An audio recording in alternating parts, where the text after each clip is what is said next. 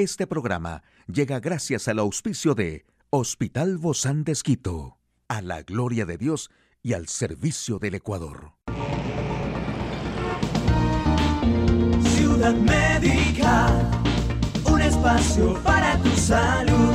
Hola, ¿qué tal? Qué gusto poder acompañarte. Yo soy Ofelia Díaz de Simbaña en este mundo tan apasionante de la salud.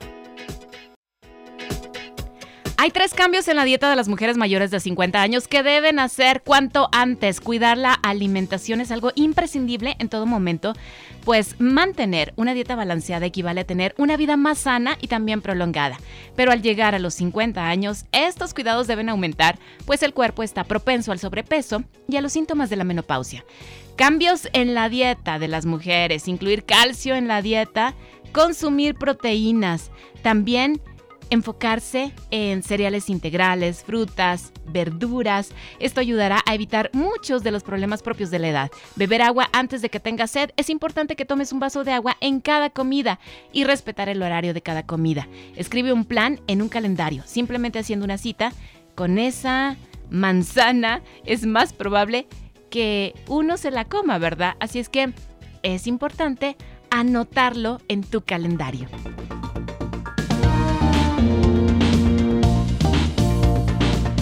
Espacio para tu salud.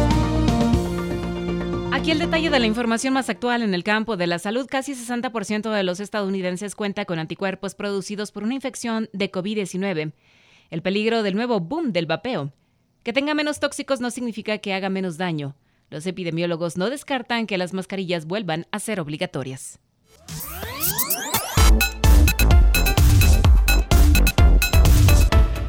Casi el 60% de los adultos y el 75% de los niños tienen anticuerpos que indican que han sido infectados por COVID-19 según nuevos datos de los Centros para el Control y la Prevención de Enfermedades de Estados Unidos, por sus siglas en inglés.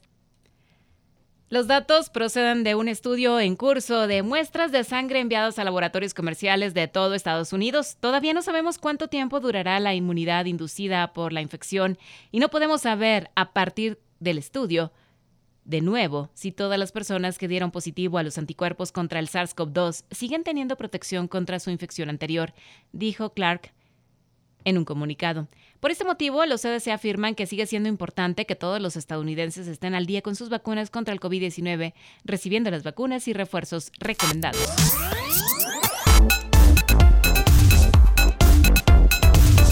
El Ministerio de Sanidad en España ha publicado un informe sobre los cigarrillos electrónicos, la situación actual, la evidencia disponible y la regulación, y se habla sobre el propilenglicol y la glicerina. Se explica que por vía inhalada producen irritación en las vías respiratorias y pueden proporcionar infecciones. Además, cuando se someten al calentamiento de la batería generan compuestos cancerígenos. El mal llamado vapor de estos cigarrillos en realidad es un aerosol, es tóxico y cancerígeno, además de nicotina. Contienen metales pesados asociados a la aparición de tumores y partículas finas PM2.5 que llegan al final del pulmón. Además, al igual que en el caso del tabaco convencional, el aerosol que se devuelve al ambiente tras la calada también resulta perjudicial para las personas de alrededor. Es decir, no puede decirse que los cigarrillos electrónicos sean mejores.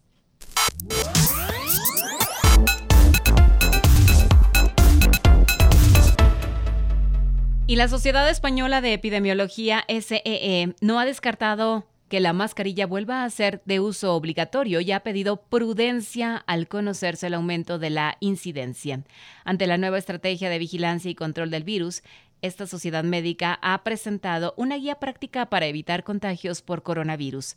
Añaden que es conveniente mantener el uso del cubrebocas en reuniones familiares o con allegados de riesgo, especialmente si dichos encuentros tienen lugar espacios cerrados. El documento acordado por los epidemiólogos asegura que el uso de cubrebocas en espacios cerrados y en lugares donde no se puede garantizar la distancia de seguridad sigue siendo altamente recomendable e insta a la población a vacunarse y recibir la tercera dosis de refuerzo. Además, en caso de mostrar síntomas de infección respiratoria aguda, aun cuando no sea un caso confirmado de COVID-19, se recomienda teletrabajar y si esto no es posible o la situación clínica empeora, solicitar la baja laboral, usar la mascarilla sistemáticamente, guardar la distancia de seguridad de 1.5 metros y evitar el contacto con personas vulnerables.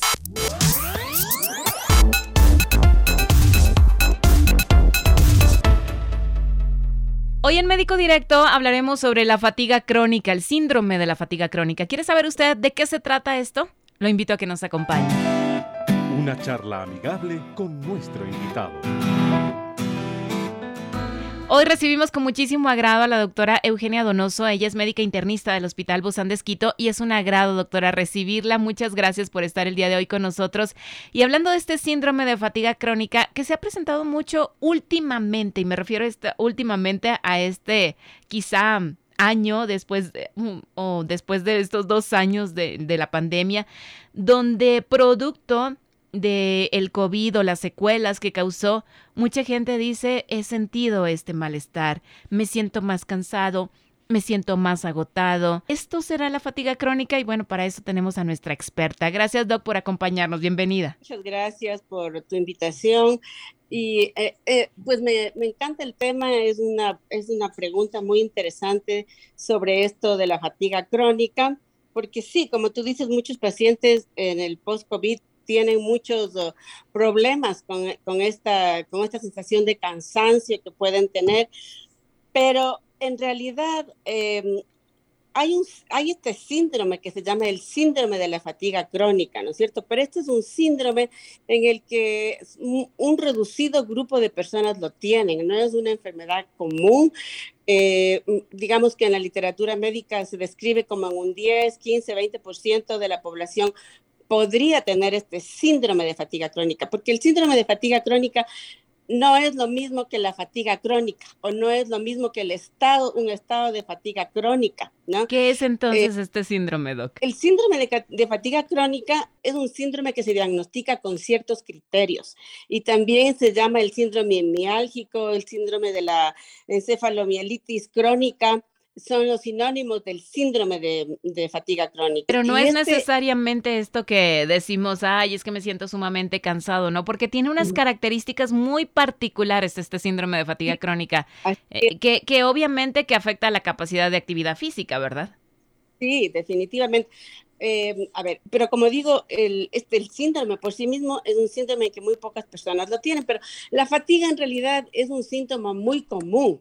¿No? Que lo que lo podemos tener muchas personas en diferentes circunstancias y es un, térmico, un término en realidad que no es específico y que puede tener una, un abanico gigante de, de, de, causas o de teologías. Y que dentro de ellas el COVID también incluido. A ver, el COVID está descrito dentro de este síndrome de fatiga crónica, pero aún no está totalmente definido que el síndrome post-COVID, como que se le ha dado algunos nombres, ¿no? El síndrome post-COVID, el, COVID, el, síndrome largo del, de post-COVID, el síndrome intermedio, el síndrome corto del post-COVID, no está tan claro que entre de este síndrome de fatiga crónica.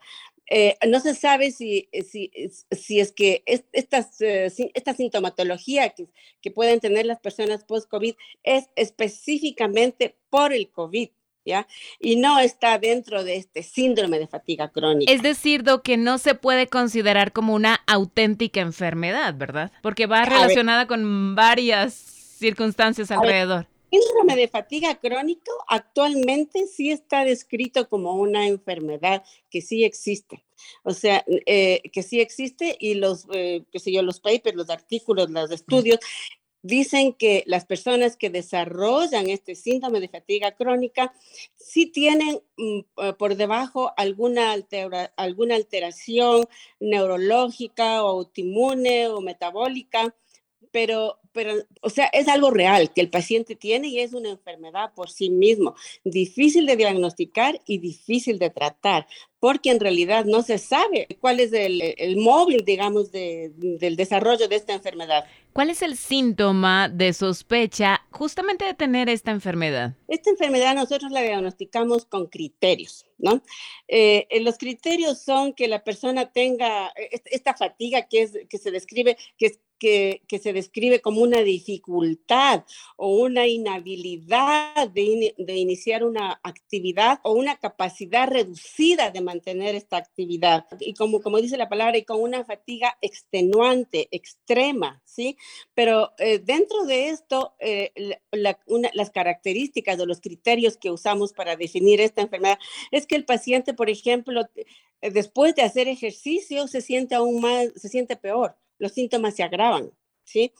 Eh, es decir, el ejercicio pues no es que les ayuda mucho como en otras situaciones de, fatiga crónica o de fibromialgia o de lo que sea. Y también tienen dificultades con la parte cognitiva, o sea, tienen dificultades para la concentración, tienen dificultades con la memoria, tienen dificultades con estabilidad emocional. Y otra cosa importante, otra característica de este síndrome, que es un criterio más, es que, por ejemplo, los pacientes no toleran la posición ortostática, o sea, el estar de pie cuando los pacientes están de pie, la sintomatología se agrava, ¿ya? Entonces, estos son las características o los criterios que usamos para diagnosticar un síndrome de fatiga crónica como por sí mismo. Se entiende que es muy baja la población que lo padece. reducido de la población que tiene esta enfermedad en buena hora, porque como digo, es una enfermedad que es difícil de diagnosticar, es difícil de tratar, no hay un tratamiento específico. Pero lo que sí puedo decir es que, como, como, como decía antes, la fatiga es un síntoma común y es no específico y puede estar asociado a un, montón de, a, un montón de situaciones. ¿Es más probable que esto suceda en mujeres, en niños, en ancianos? ¿En qué tipo de personas? O sea, sí hay, un hay, hay estadísticas que dicen que un porcentaje mayor de mujeres lo sufren, pero puede pues, suceder a, a cualquier persona, a cualquier edad, a niños, a gente joven, adultos medios, adultos mayores. Doc, entonces con esta variedad, ¿no todos los pacientes tienen los mismos síntomas? No, no todos los pacientes tienen los mismos síntomas, porque si, estamos hablando de la fatiga común y corriente que puede estar asociada a un montón de cosas, a enfermedades agudas, por, pues digamos la influenza. Si le, tengo influenza, tengo fatiga, ¿ya? Entonces eso es una fatiga aguda, ¿ya? Pero dura poco eh, tiempo, solamente ese periodo, ¿no? En cambio, esta sí es más prolongado el tiempo. Tiene que, tiene que existir de seis meses para adelante. Si tú tienes una fatiga menor a seis meses, no puedes decir que estás en un síndrome de fatiga crónica. Solo es fatiga. Solo se queda ahí imagínate que todo el mundo nos fatigamos por razones. Entonces no quiere decir que tengamos el síndrome de fatiga crónica. Entonces no tenemos que asustarnos. Cuando esto sucede, entonces, ¿qué tratamientos hay? ¿Se puede llegar a curar, Doc? Eh, eh, si es que la persona es diagnosticada del síndrome de fatiga crónica o como se dice el síndrome miálgico de la encefalomielitis crónica, el tratamiento es, es muy complejo porque en realidad no hay un tratamiento definido. ¿ya? Eh, se, suele, mm, se suele dar un curso, por ejemplo, de antidepresivos, se usan mucho los medicamentos tricíclicos que nosotros llamamos como la mitriptilina, eh, eh, hay que hacer terapias cognitivas con psiquiatra, con psicólogo, también ejercicio, pero el ejercicio es dependiendo de la persona, o sea, no le podemos meter a la, a la persona en un, en un estrés de ejercicio que otras personas lo pueden hacer, porque como dije, una de las características de este síndrome es que el paciente después del ejercicio se siente peor. ¿Ya? Entonces, es complicado, es bien complicado el tratamiento porque, como digo, no existe un tratamiento definitivo y también el diagnóstico es difícil porque tampoco tenemos un, un examen que nos diga, este paciente tiene eh, síndrome de fatiga crónica, ¿Se va tratando entonces cada uno de los síntomas, Doc? Lo importante es tratar de hablar con el paciente, de, explicarle principalmente que él no se está imaginando la enfermedad, que es una enfermedad real, porque si no el paciente vive con esta cosa, no estoy loco, ¿qué me pasa? No, no es eso. Hay que explicarle que si es una enfermedad, que puede mejorar, que probablemente no se va a curar, pero que puede manejar su vida de una forma llevadera. Y ahí está lo importante, creo que está la clave, en una buena comunicación con nuestro médico y también cómo recibimos y cómo vamos tratando esta enfermedad. Muchísimas gracias, doctora Eugenia Donoso, médica internista del Hospital Bozán de Esquito. A usted, amigo y amiga, a seguirnos cuidando, por favor. Hasta la próxima.